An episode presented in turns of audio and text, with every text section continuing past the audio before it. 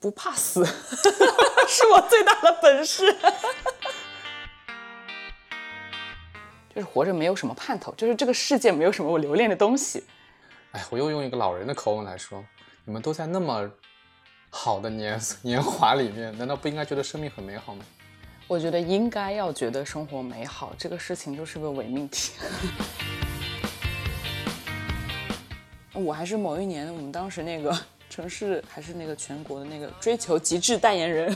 这是什么？这是什么活动？但是我觉得我自己需要的东西不是那些 title，不是那些阶级，不是什么所谓什么 CEO、COO 什么股东角色。我要的是不断的更新迭代，我要的是永远都在成长，我要的是那个最前沿的技术、最前瞻的东西，我才能不焦虑。大家好，我是酸奶哥。这一期我们的嘉宾。你要怎么称呼你啊？可以叫我路亚，哈利路亚的路亚。哦，路亚啊，路亚是我的一个听友，我是在听友群里发现你的，然后我发现他自我介绍很有意思啊，然后正好他今天也在新加坡，我现在逮人当面录音很难的，就是你知道吗？这几期我都是飞书在线录，然后你正好在新加坡，就就今天，明天就要走，对不对？没有，我其实到十六号才走啊。OK，嗯，Anyway。然后就好不容易，嗯，有机会在新加坡当地录，嗯，要不这样，路亚你你介绍一下你自己。嗯，我其实最近的自我介绍我都很排斥，为啥？因为我不知道拿什么身份介绍自介绍自己。是这样的，因为我特别不想用商业的身份定义自己，我不想用世俗的那些东西定义自己。比如说，一般人都会说啊，我叫什么名字，我多少岁，我是什么工作，我以前的经验是什么，我接下来在做什么。目前在做什么？然后就围绕着这些东西开始聊。因为他那个当时约我的时候是想说，我们可以随便聊聊一些可能也许不是商业的东西，就聊一些很内心的东西。我就觉得嗯可以。那今天有一种就是我把我 call back 就就就感觉回来的那个感觉，所以我可能是不能接受自己现在的所处的社会的位置，所以我就会排斥做这种介绍。嗯，我理解。嗯，但是还是要介绍。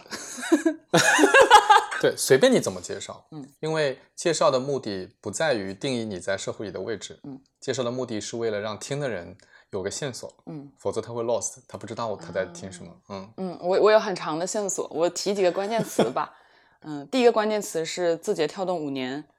嗯，抖音到 TikTok 电商总部。嗯，这是第一块关键词。第二块关键词是新加坡初创公司股东 CEO 和 COO 身兼数职。第三个是印度尼西亚的本地的品牌和东南亚品牌的主理和创始人。这些这三块应该够了。第四个可能是我自己的东西，可能盖洛普的教练，嗯，生命认证，然后跨考心理学，嗯。本科医学跨考心理学，最终做了电商，然后做了海外的商业的电商。你本科学的是医学，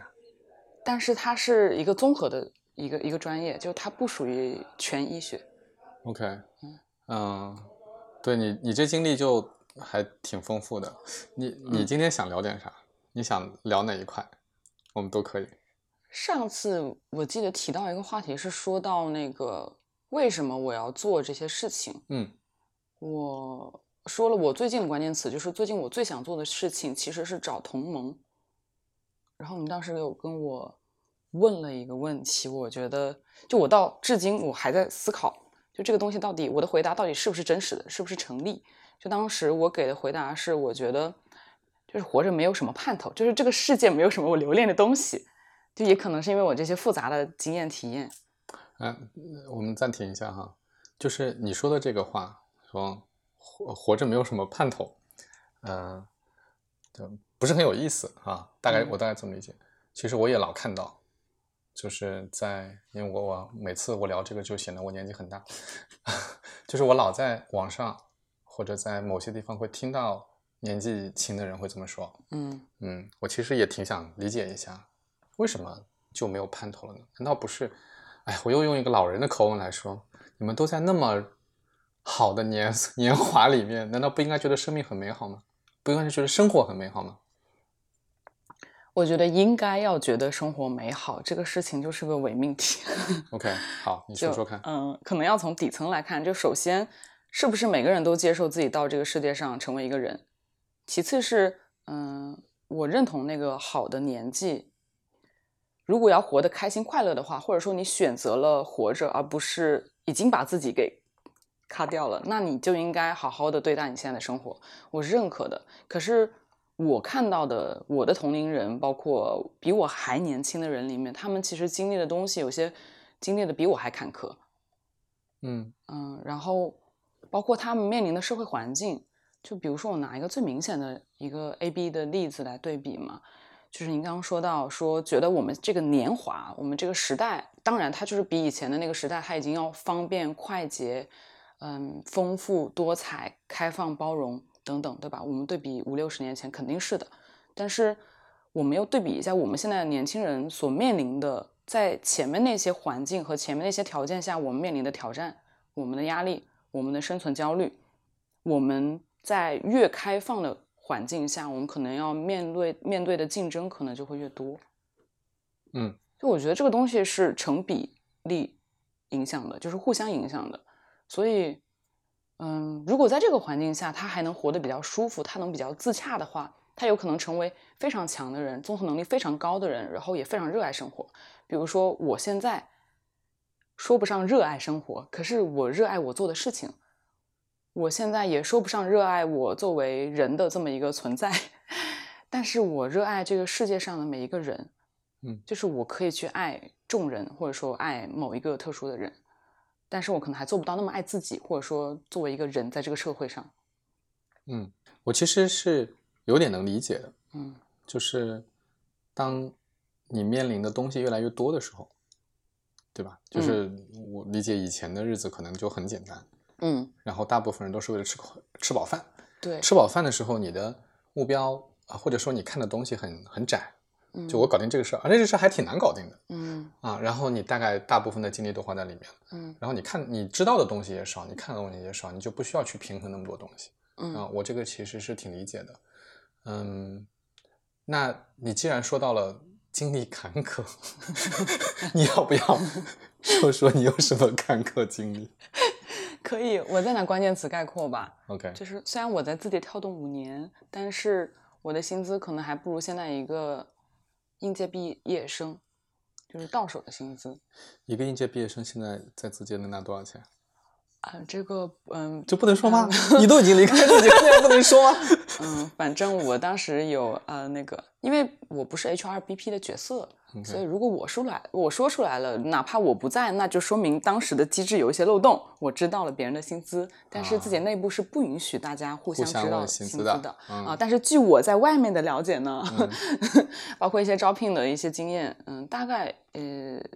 非产品线可能运营线有个一万二左右每个月，应届毕业生，嗯，如果好一些的那比我想象的少。嗯，一万二、一万三。OK，但是这个是 base 国内的。嗯，在国内的岗位，明白。嗯嗯，然后你说你在字节工作了五年，嗯还不如刚毕业的应届生，这是为什么？嗯，我为什么说我坎坷？其实刚刚我是说的，就是比我年轻的有更坎坷的。嗯，但是我不知道您嗯听说我的言外之意、言下之意。嗯呃，我当时是经历了从抖音的前身，因为我一九年年初就开始做抖音的前身，我们当时还叫放心购，然后后面才叫的鲁班，再后来才叫的抖音电商，嗯才对外宣称我们在做电商。所以我在初始期放心购那个时期，我就在抖音。然后在抖音的时候，那个时候其实，呃，招的人大专生都有，嗯，那个时候就是野蛮生长，而且我们当时没有电商部门，我们那个部门叫商业化部门。商业化部门里边的话，薪资其实起薪是没有那么高的，但我又更特殊一些。我是实习的时候，我因为跨专业，但是有了那个我秉着我的那个校社团联合会的主席，然后校学生会副主席，然后再加上什么合唱团的，什么那个呃舞蹈队的，什么就这些社会活动经验，我因为这些东西，他们看中我这些潜力，然后招的我进去。嗯但是我是作为一个跨专业社招，还是一个没毕业的应届生，哎，什么叫实习就进去啊？了。实习的时候去了，啊，而且是在北京吗没有，我一开始是在的福建，因为我在福建读的大学。？OK，嗯，然后我原来是想要说，如果能直接去北京就去北京，但是到后来我又发现，反正我现在离开了，我可以随便说了啊。嗯就是到后来我又发现，很多其实，嗯、宣称自己是字节跳动的岗位，最终让你去的有可能并不是总部，这个是常态。就是嗯他让你去了之后，他才会告诉你啊，我们是一个地区的一个商业化分布，但是我们也叫字节跳动。嗯，明白。嗯，但是你签合同的时候，你就会注意到，签的其实不是字节的那个公司。对，很多、嗯包括我后来在那个上海的电商总部也是，我们当时签的也不是北京字节跳动，有点像第三方的一家公司来签，但是他们其实是肯定是有关联的嘛，明白就是？当然，嗯就是强关联的那种。，OK，嗯所以这就导致了我的起薪非常低，嗯然后我后边又经历了很多次的系统的框架的调整、架构的调整。我每一次调整，我都活下来了，但是后边我从国内抖音跳到 TikTok 的时候，就又经历了一个变故，就是我们原来的那个位置商业化是没有商业化的广告优化师，就是操控广告，嗯，数据，包括视频创意，包括售后服务全流程、全包式的这种一站式服务的这种，我们叫广告广告优化师。我们是归在运营序列的，但是如果我去了电商部门，就后面电商部门才成立嘛，就一开始我在商业化，我从商业化直接跳到了那个 TikTok 的电商部门的总部，然后就会出现一个架构的调整。嗯，因为我原来虽然说我是运营序列，但是没有年终奖，我们当时是绩效奖金。，OK，嗯，然后后面我到了运营序列，就是所谓这个 TikTok 的电商的运营序列，它就一定要有年终奖。但是它怎么给我年终奖呢？就是把我的年总包里面拆了三个月哎，啊，呃是这么给的我的年终奖。嗯 就扣了你的工资，加了你的，给了你的年终奖。嗯哦嗯，告诉，我，嗯，恭喜你，你有年终奖听起来。很 stupid。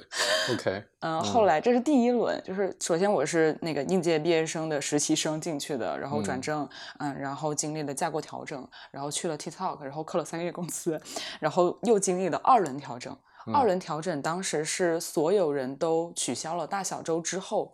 就是所有人都减掉那一部分。原来我们是嗯节假日和那个周末肯定是有 double 对或者是这个好像我看过新闻，有讲这个事儿。啊、大家都知嗯道了。对啊，这个是第二轮，然后第三轮是又经历了一次年终奖的调薪，然后当时我们给的通知是，嗯、我们要激励更多更有价值的人，所以我们把这个宽幅拉宽了，啊、就是年终奖不再只有三个月，是三到六个月，啊、但是呢，我就被迫又抽了几个月的，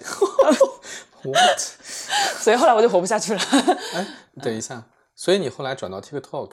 但是实际上工作地点还是在原来的地方没有，我是从北京去了上海，啊，所以 TikTok 的那个部分工作经历是在上海，嗯，上海和印度尼西亚。但你签约的公司依然不是字节吗？嗯，我现在记不太清楚，嗯上海的那个抬头应该不是叫今日头条，因为如果嗯。是北京的话，当时签的是北京今日头条。，OK，嗯，OK，然后后边我又我们又有一个那个跨境的，我们叫 S 计划嗯。那个 project，当时是包括当时所任的那个 TikTok 的 CEO，他签的那个抬头应该他可能是另外的抬头，但是我嗯们。后边去这个项目组的所有跟着这个嗯所谓 TikTok 当时的这个 CEO 手下的人，我们签的公司也都不是字节跳动或者是今日头条，嗯是广州的一个，，OK，就看你的 base 地。所以一堆呃七七八八莫名其妙的调整之后，你就决定走了，是这样吗？嗯、其实是我那个入入不敷出，嗯，然后有一个之前因为工作认识的老板一直在挖我，OK，他直接开了就不止三倍的工资，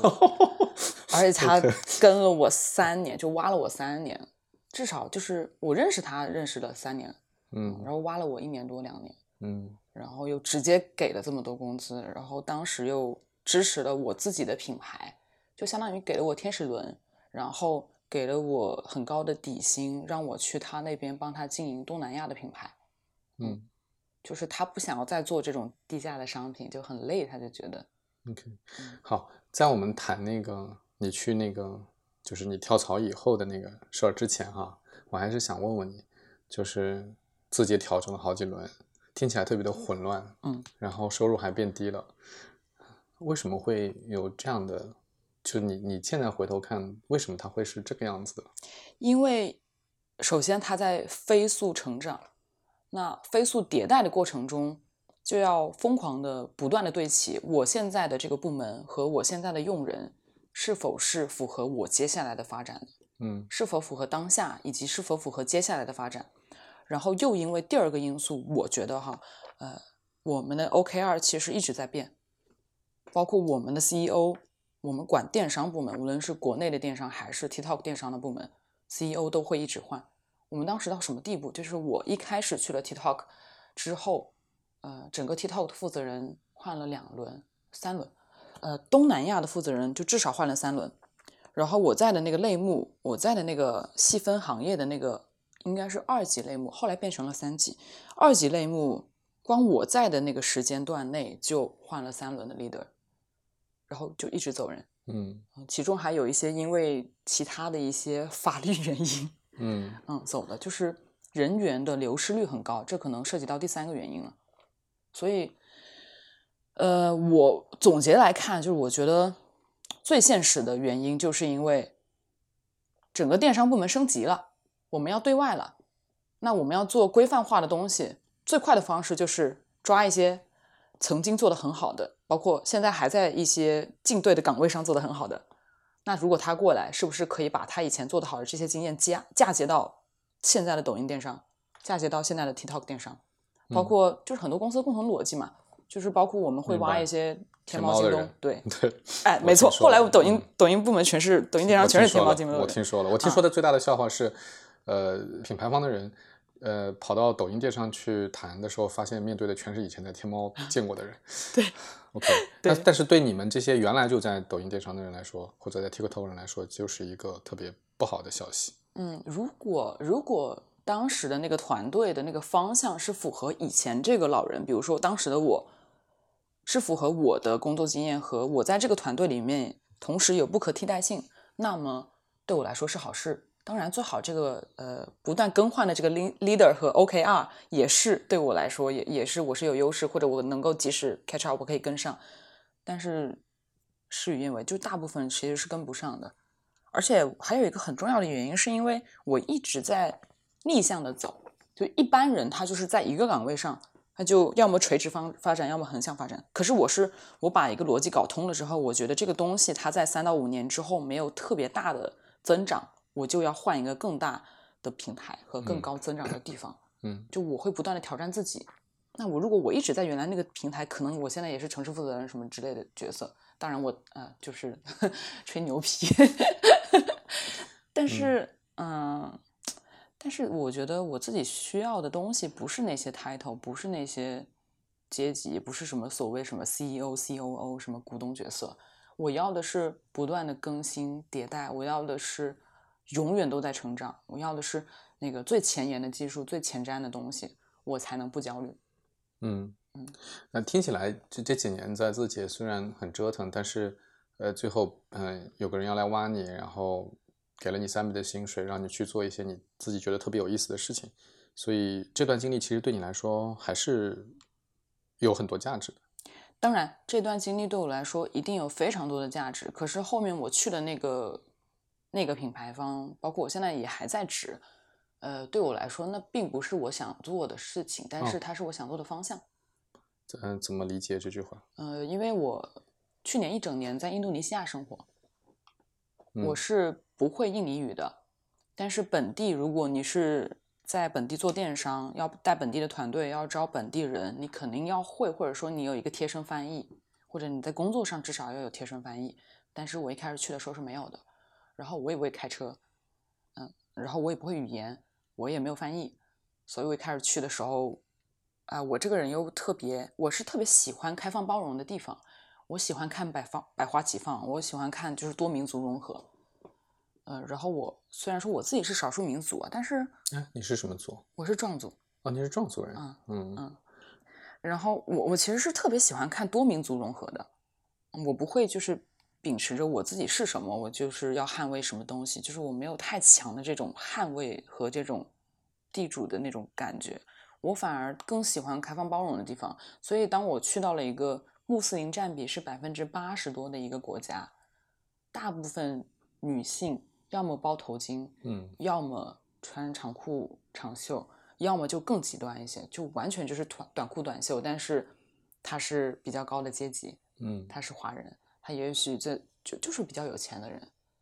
嗯，就是他很分裂，嗯，然后贫富差距特别大。我在那儿，我觉得最痛苦的事情是我发现大家的生活方式差太多了。贫民窟的旁边就是富豪的别墅区，就是富豪的别墅区可能是一千平，八百到一千平的那种，就是装的像白金汉宫一样的，嗯然后都是一些欧式建筑，然后旁边就是贫民窟，嗯旁边就是那种街边那种，就是我们可能三五线城市才能看到那种，可能十年前的中国的农村。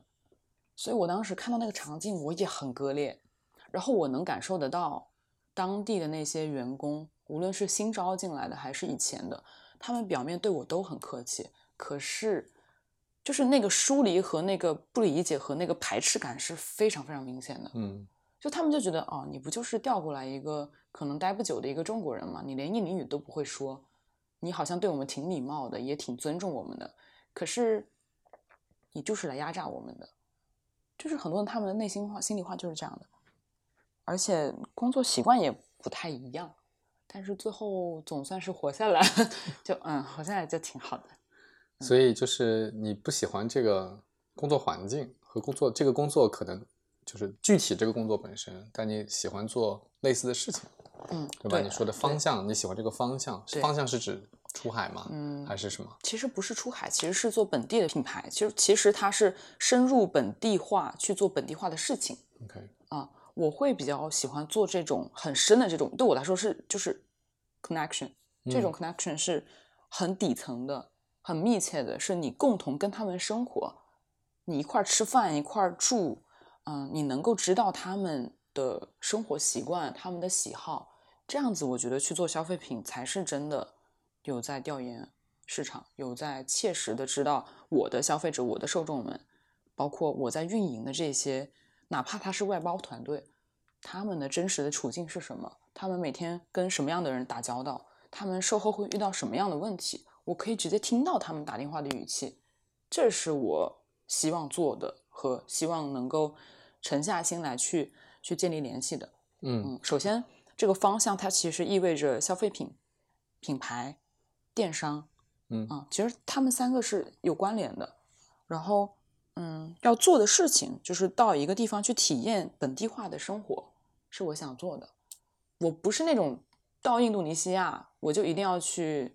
嗯，什么首都要住什么豪华的地方，或者说我一定要去那边的穆斯林的地方去那些家里面去同住。我不是要这种，我是要那种，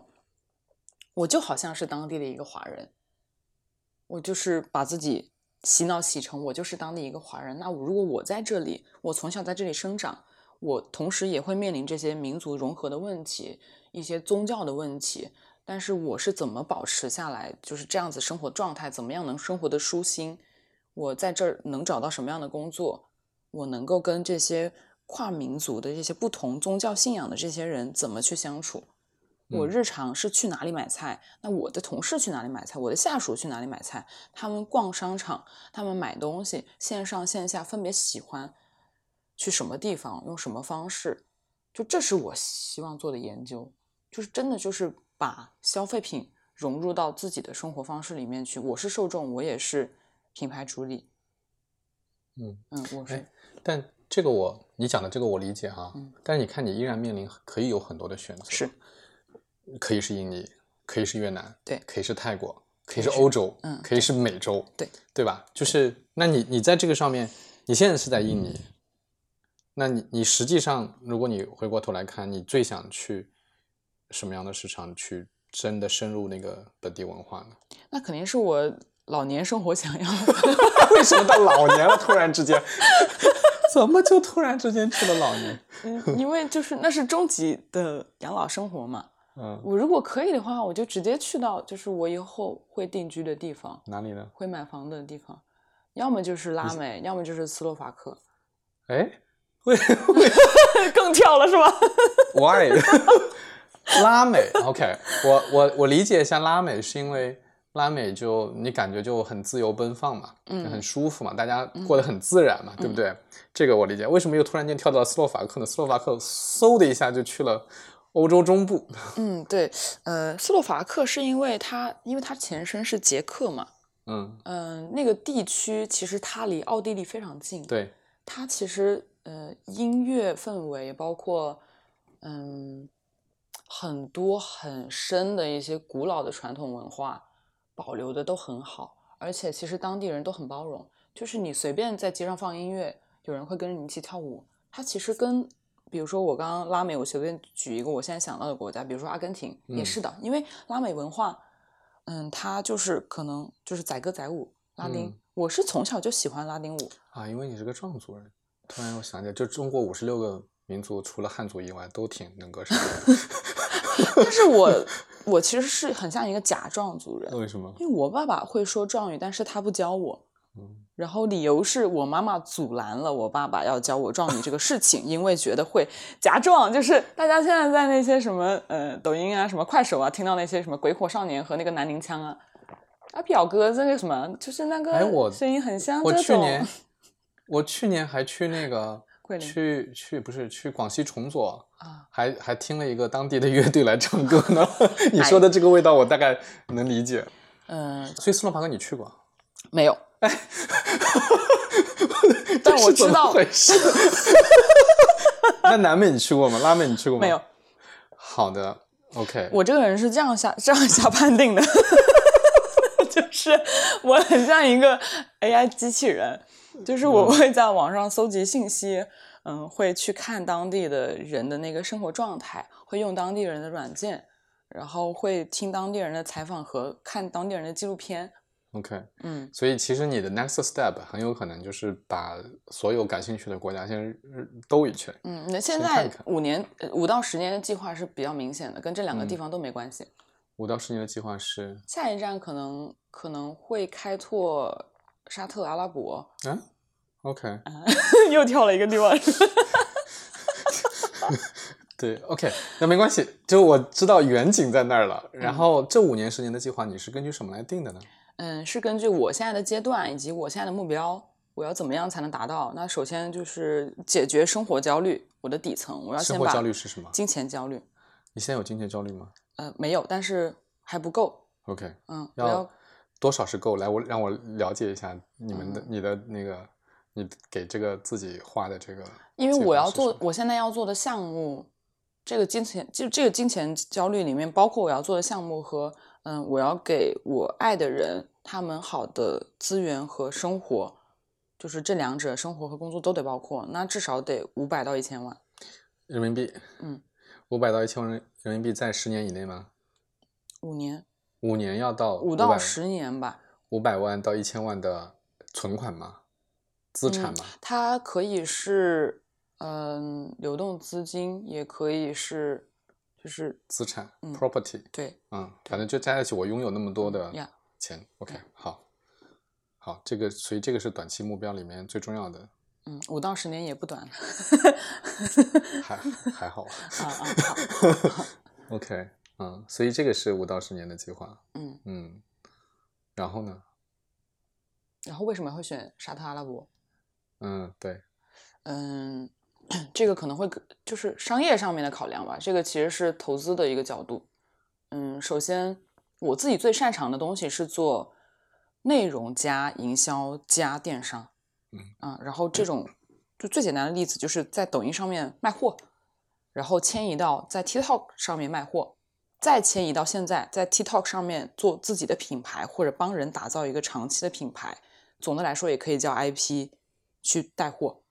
就是用这个长期的东西、品牌的理念去赚钱。嗯一句话概括就是这样。那呃，我的综合能力里面最高的、最精的项是专家项，是这个东西，是这个方向。那如果我接下来要去的市场，那肯定是首先整体投入产出比最高的，其次它的社会经济是增长的，再者是它的政治环境是支持电商发展，是相对来说又跟国内，因为目前为止我线上哈、了解到的互联网了解到的知识是，嗯，中国的供应链加上东南亚的供应链，应该还是在世界前沿的。就无论从成本，嗯、产出的速度，包括产品的质量，嗯，就包括可能技术。你像深圳的那些白牌，其实它在新加坡这边已经已经都占据了可能有半壁江山了吧。嗯。所以我觉得就是到头来就是要整合这些最好的东西，然后去一个最高增长，然后又相对安全的地方，然后嗯，它的内需是还是在还是在扩的，嗯。嗯，经济还是在涨的，嗯，我总的来说核心判断国家的地方就是就是供供求关系，嗯，我可以因为我可以拉到国内的最顶级的供应链，它它不一定是不一定是嗯产出最多的，或者说它是最大的那个可能 GMV 什么之类的最大，它但是它一定是相对来说性价比最高的，我可以筛选得到。嗯，相对来说，他愿意去做，然后他本身那个产能又很 OK，又特别愿意配合，我觉得这种才是拉到最优的东西，两个一结合一趴，嗯，就你那边有钱人是不是特别想要这些东西？你是不是特别想要？嗯，没那么没那么关注它的售价多少，但是你就想要一个私人定制的东西，或者说半私人定制的东西。比如说我是有钱人，我有钱到我要创设一个品牌或者说一个产品，就满足我的日常需求，因为我要用，我可能就用半辈子，可能我全家人一起用。就像我知道有一个北京有一个照明的一个专门做智能设备，有跟小米有联合一起在做一些设备的一个品牌叫 Yeelight，Y E L I G H T，它就是做了一个那个，嗯，我们叫应该是叫日光灯还是叫什么？晴晴空灯，就是它可以模拟那种嗯室内，比如说我们看到现在这个灯它是白色的，它可以让你觉得这是一个天井或者天窗然后你抬头就可以看到天空，天空蓝色的嗯天空，嗯然后有日光这样垂下来、倾泻下来，倾泻嗯到三 D 的，就是你在室内，你在封闭的地下室，你都觉得我不在地下室，我上面就是天空，嗯就是让井底之蛙看到天，OK，啊就是它嗯售价在欧洲就可能有个一万人民币左右，嗯但是其实它成本，如果是现在的深圳的这些白牌企业，其实远远要不了这么多。所以其实就是把有钱人的需求，如果它是普世是普遍的，是有供给的，就是长期来看它是 make sense 的，那我就把这一块需求接到我觉得最愿意最愿意做这些事情，甚至他们同时也在做 B 转 C 的这些供应链工厂，或者说，嗯，特别是那些，嗯，自己可能父辈、祖辈是做工厂或者供应链的，但是他自己可能目前的工作是在大厂，或者可能在天猫，可能在京东，可能在呃 Amazon，可能在亚马逊，可能在哪里，他是做这种嗯普遍的这种电商的工作，但是跟家里面的关系可能恢复了，呵 呵他可能就会帮家里做 B 转嗯 C，嗯，嗯就这一类人，我把这一类人拎起来，拎过来，一起做事，一起合伙做事，这就是我当时跟你提到第一次说的找同盟，我要嗯。找的是这种同盟，这是他的背景，但是嗯，我要决定他是否跟我一起做事，以及我们以后能不能长期一起做事，是价值观，是开放包容的程度，是能不能求同存异，这其实跟第二个一样的。然后第三个就是，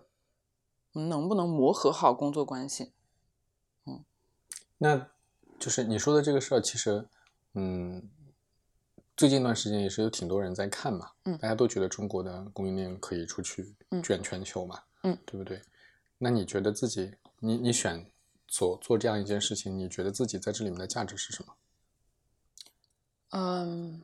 其实到现在我不敢说是什么专业，不敢说是什么自节系产品的专业，或者说什么广告的专业。我现在反而觉得是勇气，嗯就不不怕死，是我最大的本事。真的，因为你要探索这么多国家，你要能随时随叫随到，你要能真的深入本地，扎实的去做这些产品调研、市场调研、人群调研。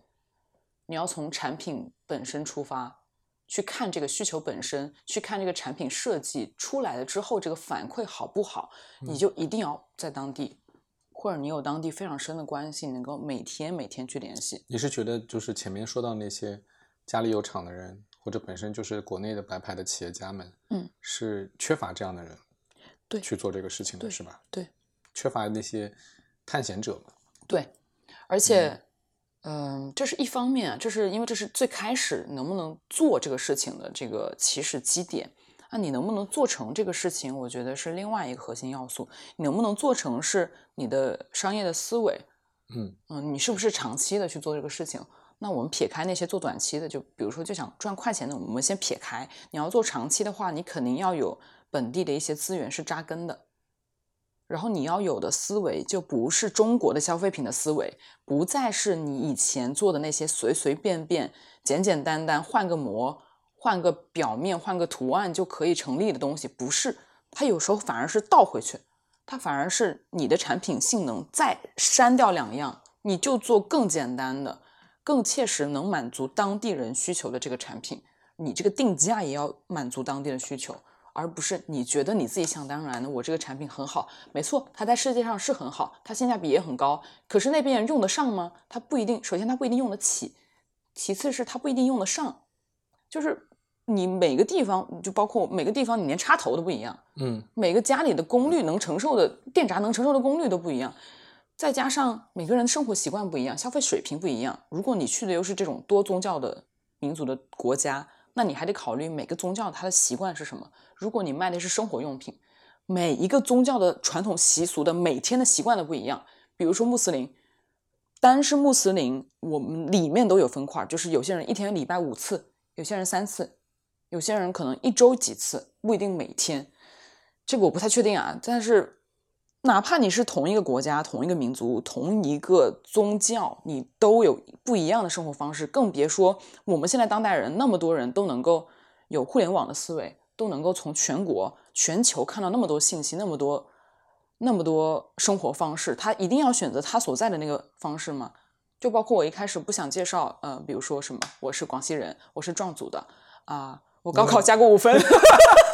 因为那会标签化了以后，其实反而会 misleading，对不对？对，就是就是这种 misleading 让我觉得很困惑，就是我很累。很多时候我去解释的时候，因为他们一开始就大部分人这不是问题哈、是因为我太不一样了，就我太奇怪了。就是每个人都会问，就根据这些信息来推断，来更好的跟你建立 connection。但是我不是这样的，所以就是别人问我是谁的时候，我就要思考一下，我们接下来要聊什么？我是谁？我可以 说哪一些东西？所以是这个样子的。因为就是到后面全部推翻了之后，他们就发现，哦，可是你听不出来，你又不会说壮语，你算什么壮族人？你又不是在那个地方长大，你算什么壮族人？你你就你又不吃饭，就是你又不吃米饭，你每天吃面包啊什么吃吃这种全麦的东西，而而且还是那种 gluten free 那种，你你算什么中国人？哎，所以你你来，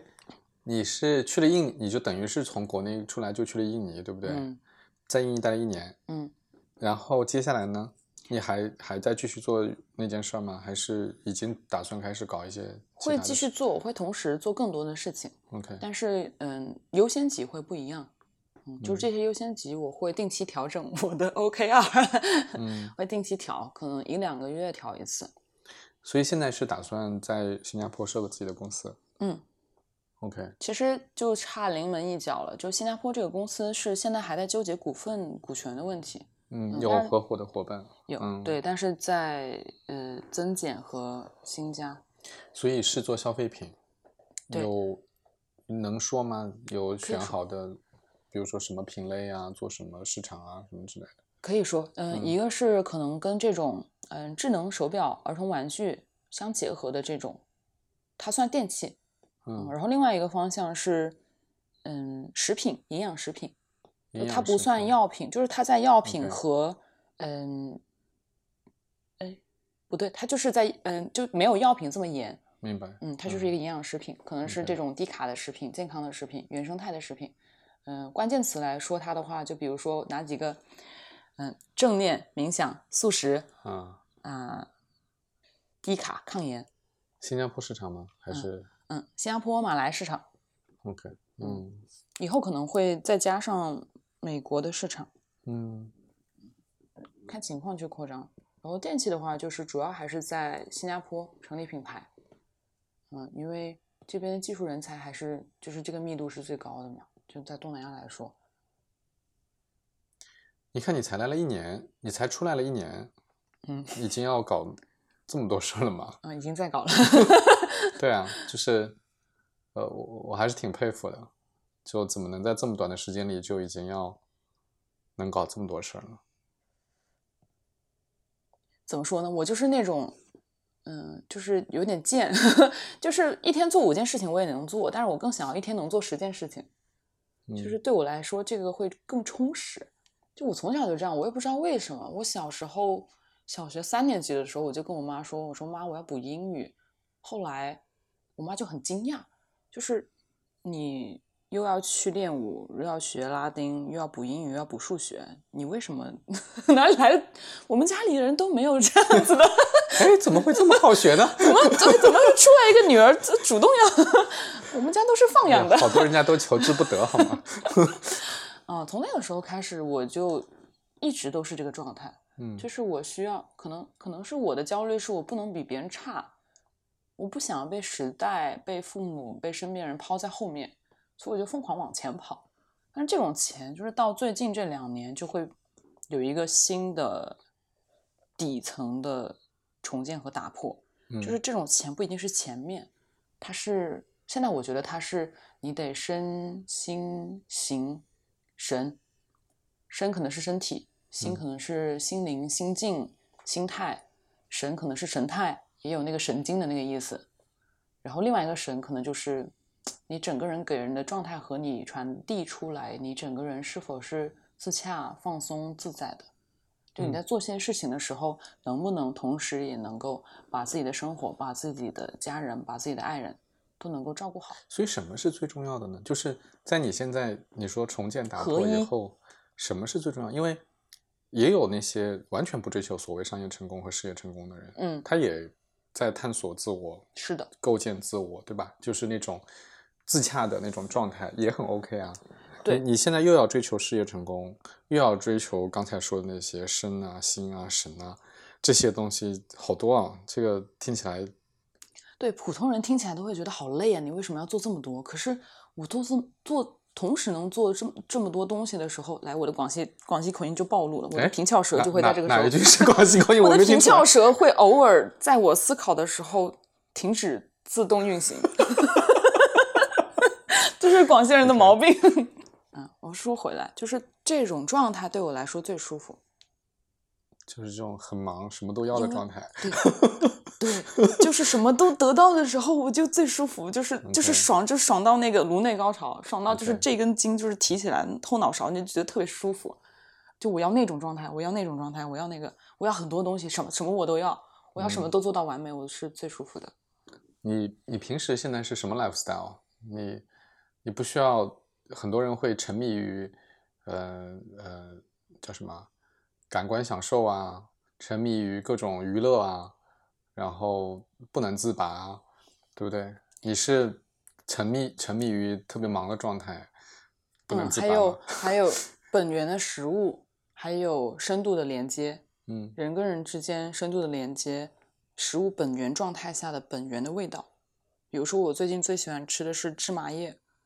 芝麻叶啊，就是意大利的那个披萨，啊啊，上面就是嗯芝麻菜，我们一般叫嗯对，嗯，然后可能还有那个西班牙的那个那个长得像小小小小草片的那个小小的那种，嗯，反正就是我喜欢生吃这些东西，还有什么紫甘蓝啊，什么青椒啊，这是我的生活乐趣健很健康的东西。然后就是嗯、就身体上就是即兴舞蹈，嗯，嗯然后可能做一些瑜伽，可能偏古印度的瑜伽，可能有点像普拉提，嗯，然后最好是能锻炼到核心力量的，然后再重一点的话就是极限运动，或者是类似，因为我有学钢管舞，然后我也喜欢就是空中舞蹈什么之类的，嗯，就身体上是这些，然后食物上是刚刚我说那些本源食物，当然也有特别极端的，就是特别垃圾但特别好吃，偶尔也会吃一下，但是我现在身体已经受不了了，就我吃油一点我就会拉肚子。嗯嗯嗯，然后刚刚跟人的联系，我就是这种深度连接。怎么深度连接呢？尤其是尤其是到了海外这种都是陌生人的状态。比如说现在，嗯就是有些人，那我的判定是这样的，就目前为止，就出错概率其实真的蛮低的。我也不知道为什么，可能是因为我遇到的人里面确实有很多很多不同类型的人。因为我在做商业化的时候，我甚至接触过那些世代茶山和那种诈骗起起家的老板，就我啥人都见过。然后又加上我在我的出生地其实是一个镇子，但是嗯，我爸爸是他会到处去外派，然后他会带着我。以前他会带着我在山上骑摩托，然后我们会看到很多野生动物，因为他会去各地去支援当地。嗯，所以就我去过特别特别偏的地方。然后也接触过特别狠的人，嗯，就是嗯三道九流啥的，什么都接触过。然后后面又去了北京去做北京的嗯字节跳动里面对接的 KA，就是我们当时就整个行业里面，我们那个状态就是呃我边上的人是对接苹果的，我边上这个人是对接华为的，然后我的师傅是对接海尔、小米的，就是在那边可能都对接了，就是经验都十几年的经验，然后我就是一个。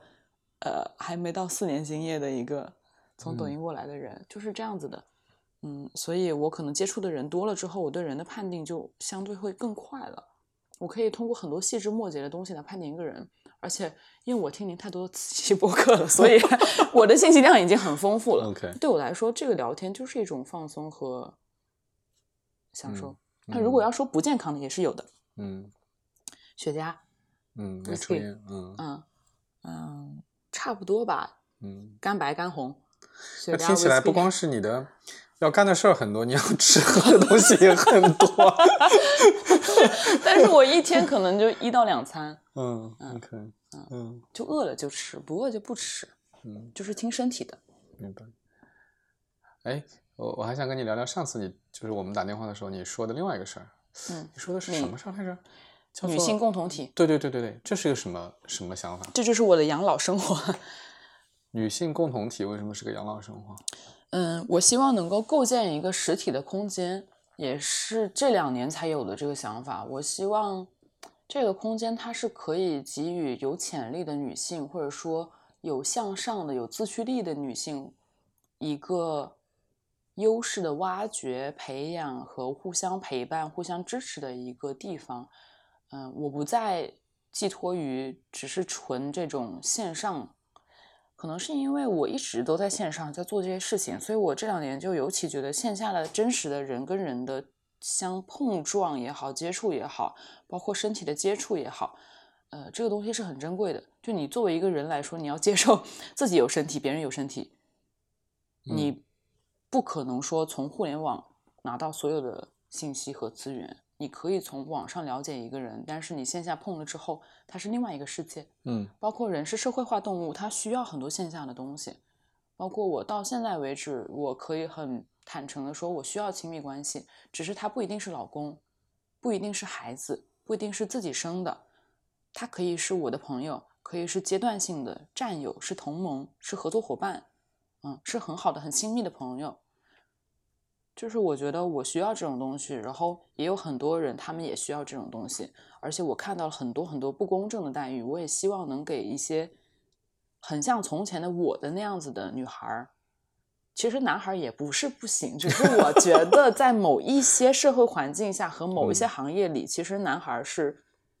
有被优待过挺久的。嗯，包括就是家庭氛围也是。我其实还有个弟弟，我还没说呢。这这个就是广西人的标签了，就他在里面。所以，我想要，我我其实这个这个 target 太大了。我其实是想要还这个世界没被正确对待，或者说没被平等对待的一些人，嗯，他们一些补偿，嗯，然后也是给我从前的一些补偿，嗯。我就说一个最明显的例子：当全家人发现我爷爷、我奶奶、我爸爸、我妈妈都发现我是念书最好的那个，我是自驱力最强的那个，我是最听话的那个，我得到的奖励是其实是最少的。嗯，无论是金钱还是陪伴，无论是线上还是线下，几乎可能都是最少的。而且我从初中开始就在寄宿学校，我也其实也没有办法跟他们有很深的线下的互相的陪伴。就是我，哪怕是我在那样的情景、那样的环境的条件下，我每个月可能回家一到两次，他们都不一定能待在我身边，都不一定能坐下来好好吃一顿饭。所以我是觉得这种陪陪伴其实非常珍贵，而且如果你在某一个时期，或者说你大部分的在世的那个生活状态是缺少陪伴的，那你必然可能就物极必反，你可能下一个阶段你就特别想要、特别渴求陪伴，那你可能就会遇到很恶劣的人，嗯，因为在你特别想要一个东西的时候，你很难分辨。对你很难分辨，你抓住一根稻草，你就你就你就抱住了。所以我前期也是，我前几年交的男朋友，我我现在也，啊，现在就是能不交就不交了。嗯，我我理解你说的意思。嗯嗯，所以就是好像所谓我是一个二次元法官，如果我有能力，我就给大家一些我有的东西。嗯，那是一个，你可以看成是一个可能一直要可以去做的事情，对吧？就是嗯但嗯可能不知道什么时候能够实现到什么程度，但是它是一个大目标，，它就是我的愿景，它就是嗯我活下去的动力之一。嗯它是我的成就感的那根就是吊住的线。就如果给我画饼，要给我画这种饼，那我就会就像嗯牛一样耕地。不对，那是挂在前面的胡萝卜。呃，对对，对我来说是芝麻叶。OK，芝麻叶。嗯，哎，所以所以嗯，一个人跑到海外来，就当初你决定接受那个老板的邀请，一个人跑到海外，跑到印尼去，到现在什么感觉？一个人，就是很多人是做不到这一步的，其嗯实，对，很多人不要说像你这样了，就是一个人跑到一个完全陌生的地方去工作了，很多人连那个稍微稍微迈出一点，就原来自己熟悉的地方都嗯，挺难的都很难。那换个哪怕在国内换个城市工作，他都觉得是个巨大的挑战了。嗯，我国内的城市换了至少四个，嗯都是哪儿需要我，哪儿有更好的机会，我就去哪儿，我就是冲锋打仗的。国外其实现在还好，也只算只只换了两个而已。你觉得难适应吗？啊，我这个这个问题不好，就是怎么样才能快速的适应？如果有很多的人想要给自己洗脑过这样的日子，就给自己洗脑。嗯如果你是中国人的面孔，你就洗脑，你就是这儿的华人。给自己洗脑，我我如果是这儿的华人，我今天就是在扮演新加坡的华人。哎，没错，我我就是这儿的华人，我这儿的华人，我买东西去哪儿买？我嗯有什么样的呃购物的方式？我一般去线上去哪里，线下去哪里？我最近就是我这两天在新加坡最最快的事情就是跟当地的呃老人一起去食堂吃饭，一起嗯在食堂吃饭。就是那些那个叫什么？新加坡食堂那嗯种，就是挺多嗯社区嗯边上都会有食堂嘛。嗯然后我就可以就听到他们日常在聊些什么，他们嗯喜欢点什么样的菜，嗯，我就好像活成了一个，就我朋友老说你像你内心像住着一个三十八岁的老头儿，就你又抽哎，雪茄，你又十八岁 怎么就老头了？嗯他说老男人啊，啊他们说老他们说老炮，好的，然后最近最近是很多人说你怎么活得像个老头，嗯，就是看着不像，但是 心态已经 变成了老头老奶的心态。但但但挺有意思的，就是你前面说那些怎么融入当地生活的那些事儿，就是我刚开始工作的时候一直被教育的，就是你要你要怎么样才能够变成一个真正理解你的用户的人。嗯嗯，就是你早上起来应该听什么节目，那时候我们还在讲广播，早上起来应该听什么广播，然后应该坐什么样的车，应该穿什么样的衣服，应该吃什么样的东西。嗯其实本质上，嗯，当然你的目的可能更多的是融入当地生活。嗯，我们那时候被培训的时候，目的当然更多的就是了解消费者知道你的消费者到底是什么样的人。嗯那个从读报告是读不出来的。嗯，是，这就这就像就是，如果你是一个演员，你就要深入每一个角色，就给自己洗脑洗成那个角色。那个是那个周星驰的那个，嗯，那是哪部电影？哎，《喜剧之王》里面他读的那啊本书、是什么什么司机来着？写的那本就是演演员的自我修养。啊嗯，他讲的那个方法论就是这样，嗯就是，因为我很喜欢，周迅，周迅也是这样。嗯嗯，他是每个角色都很深入，他甚至就是演那个我记得苏州河的时候，好像那个时候他自己都抑郁了。嗯所以我是很敬佩这样子的生活态度和就是做的很极致、很彻底的人。当然不是说要极端，而是就是就是那种 pure，就是真的很纯粹、很彻底。很极致。我还是某一年，我们当时那个城市还是那个全国的那个追求极致代言人，这是什么？这是什么活动？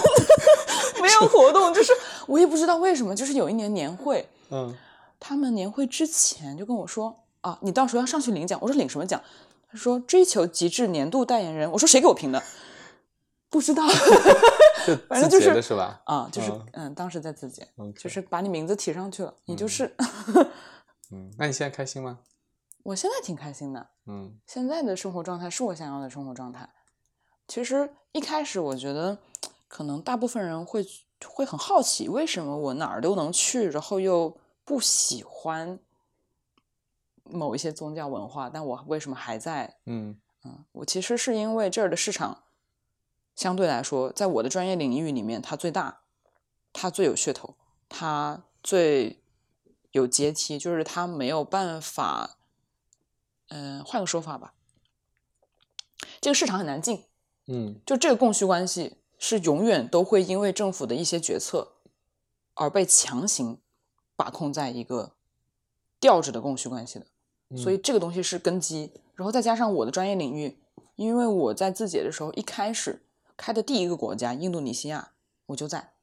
我是一直做印尼的，我做到当时。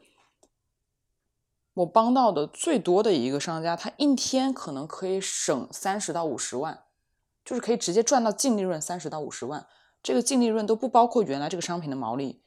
为什么会这样？是因为我给他申请了跨部门的，就是那个用户增长 user growth，他那个团队会在前期给 TikTok 的呃首次购买的人有补贴，所以我就看着这个机会，我就把这边的资源整到了我当时在带的一个那个品牌那边。就是是合合理合法，就是嗯，其实就是把好的资源匹配完了之后，它就相当于它每卖出去一件产品就有百分之十几的补贴，是售价的百分之十几，而且是直接到账的。嗯，所以我当时是能做到这这种，就是我可以是嗯，就是开国的将领，我也可以帮他赚到钱，我也可以帮很多老板赚到钱，我也可以帮不同的行业、不同的品牌。包括白牌、KA 等等，就是我能帮他们赚到钱。我自己如果要去做的话，也不是不行。而且这边的话，我过去又有华人本地的资源，本地的已有的团队，他们只是要做一个升级，就只是要找到更多的 ROI 更高的、能够更长期做事的方法和产品，那我就可以发挥我自己的最强的优势。我在选品上，在供应链的整合上。我在品牌理念的打造，在整合营销上，在字节系的这么一套产品的这种兴趣电商、内容电商，包括连底层的算法我都很清楚，连它的，连它的 PR，包括嗯一些风控我都很清楚，连反作弊系统我都很清楚，因为我就是考过这些证和做这些论文的，所以对我来说，这个市场就是最好的市场，这个老板当下就是最好的老板。这个老板的公司就是当下我能复用的最多的这个本地化的资源，我能够切的最深，我能够把我自己的优势发挥的相对最好，但是我忽略了所有我身体上的需求，我心里的恐惧。嗯嗯，它是理性上的最好的选择。嗯，但是是那个阶段下的我。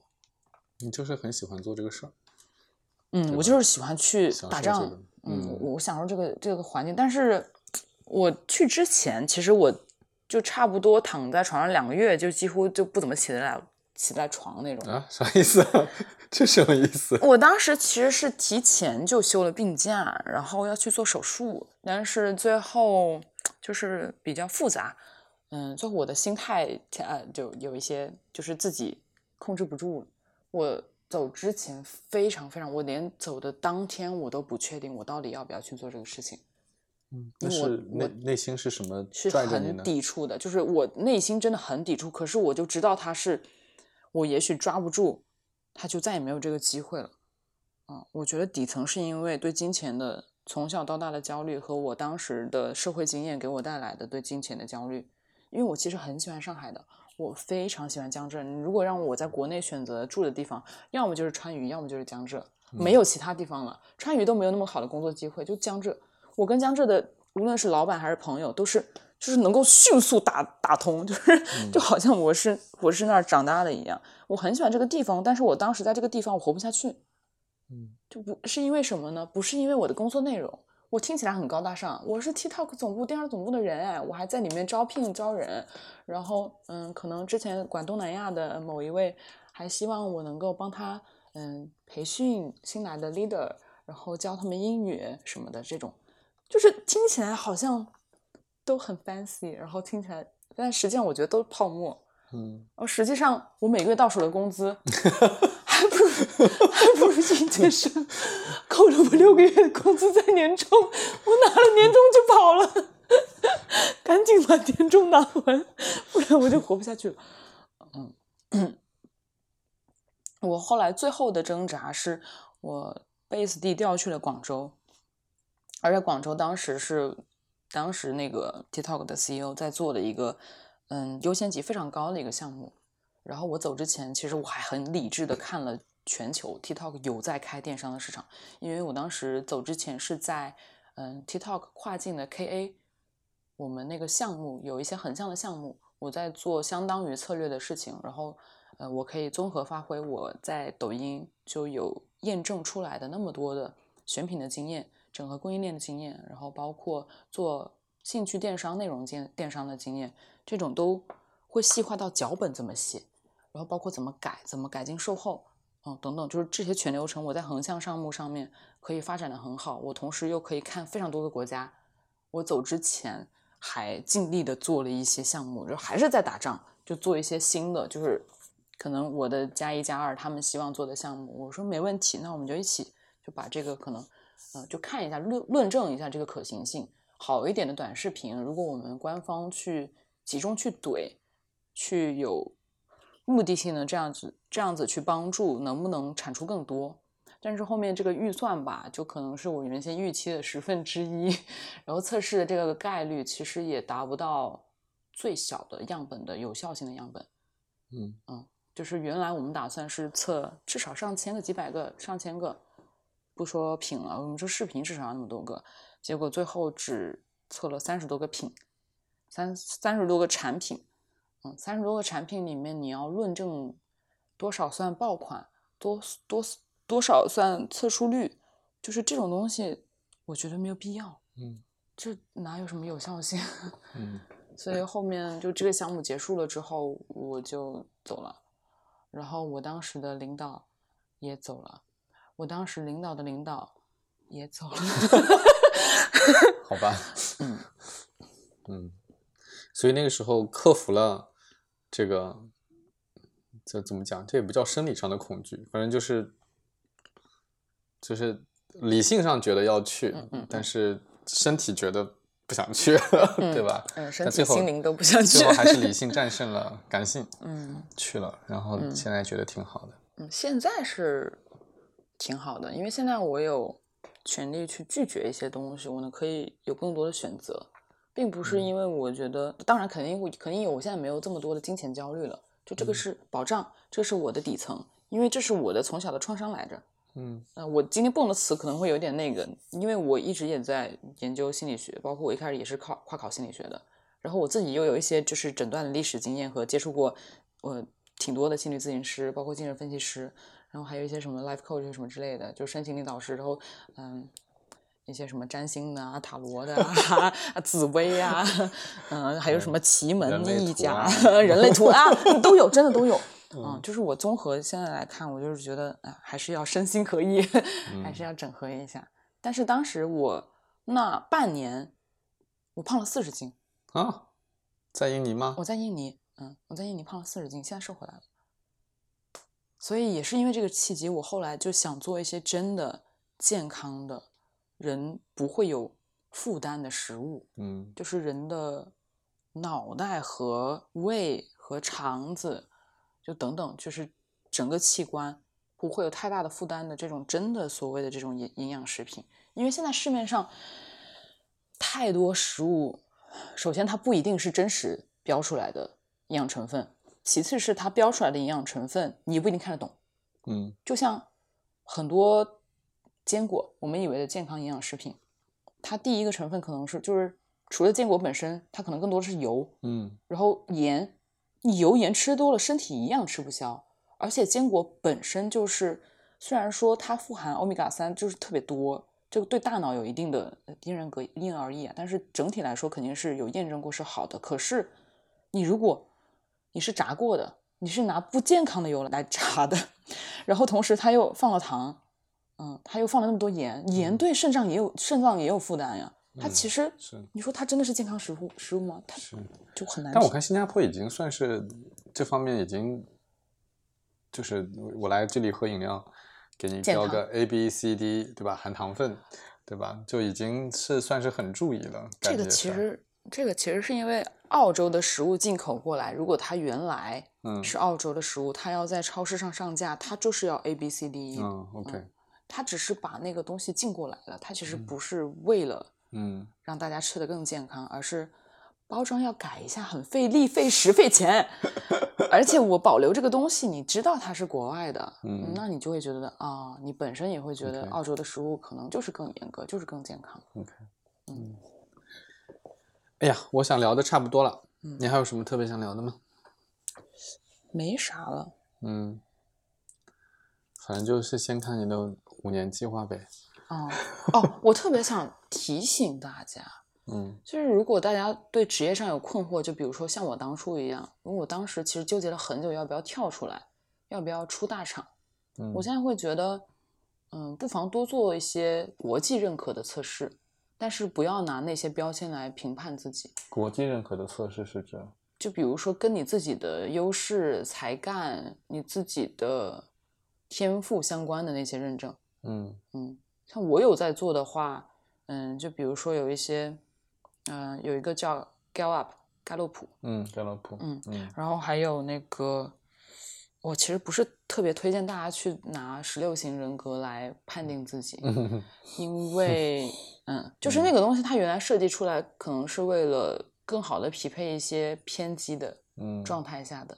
嗯，嗯。除非你就是特别特别明显的什么所谓 I 人，或者特别特别明显的所谓 E 人，但实际上人在生活状态里是可以工作一面，生活一面，跟嗯。不同的朋友有不同的面是。向的，不需要框死自己。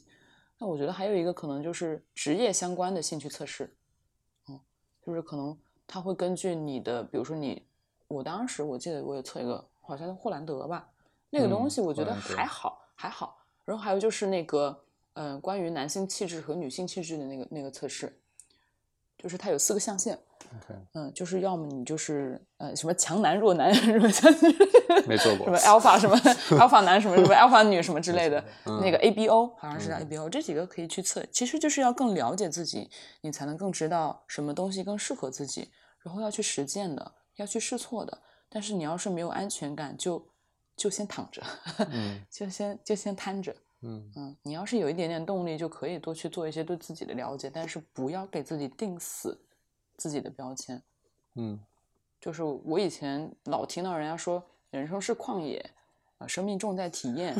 我很小的时候我就听了，因为嗯我我也是得意忘形的很早的嗯听众，就我当时就我觉得这个东西嗯有道理有意思，然后我觉得我在践行，后来发现没有，我根本我根本没有在践行。现在我可以说这句话了。但是我觉得我已经就经了很多很多很多轮的打碎重建，打碎重建，然后我开启了一些线下生活的体验，嗯我开始真的参与到线下里面去了。嗯我不再封闭自己、封锁自己，我好像真的能做到身心统一，我才真的能知道我想要的是什么，我应该怎么活。我如果活着的话，我应该嗯用什么方式让来取悦自己，来爱自己。嗯嗯嗯，好的，那那个等着看你的新加坡的 公司，嗯还有还有什么沙特阿拉伯？沙特不是要下一步吗？对，对，先先祝你五年目标先实现五年目标吧。好的，我已经在准备下个五年的目标了。哦哦，OK，嗯，一些资质可以先备着。嗯嗯，好呀，那我们过段时间再 catch up，好呀，互相看看对方的进展如何。可以。好好，今天谢谢卢雅，谢谢三奶哥。拜拜。